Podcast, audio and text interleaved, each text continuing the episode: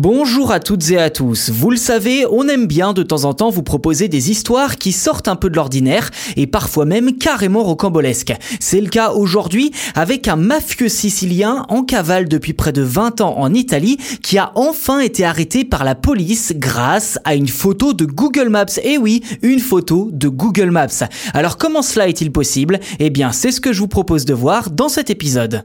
Gioacchino Gamino, c'est son nom, est l'un des chefs de la mafia sicilienne Stida. Et d'après l'agence de presse Reuters, l'homme aurait été repéré dans la région de Madrid, en Espagne, et ce, suite à une photo répertoriée sur Google Maps.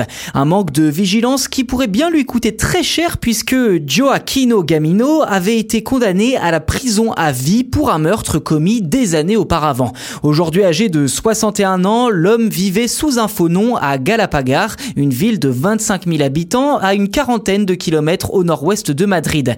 Dans le détail, la photo qu'il trahit n'a rien de bien exceptionnel. On y voit simplement deux hommes devant un magasin de fruits et légumes en pleine discussion.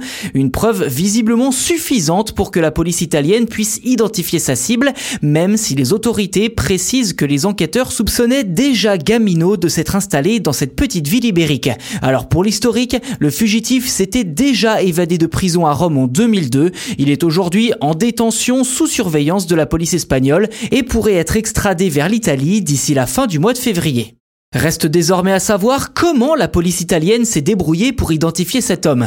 En effet, l'algorithme de Google Maps floute de nombreux éléments des photos prises par ces véhicules, comme les plaques d'immatriculation et les visages. Alors si rien n'a été précisé à ce sujet pour le moment, ce n'est pas la première fois que Maps aide à résoudre une enquête.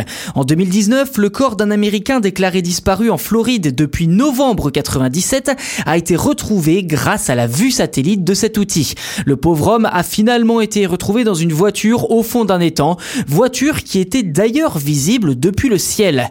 Autre exemple en Indonésie cette fois, où un jeune homme enlevé à l'âge de 5 ans a pu s'appuyer sur quelques souvenirs et Google Maps pour retrouver sa famille 11 ans plus tard.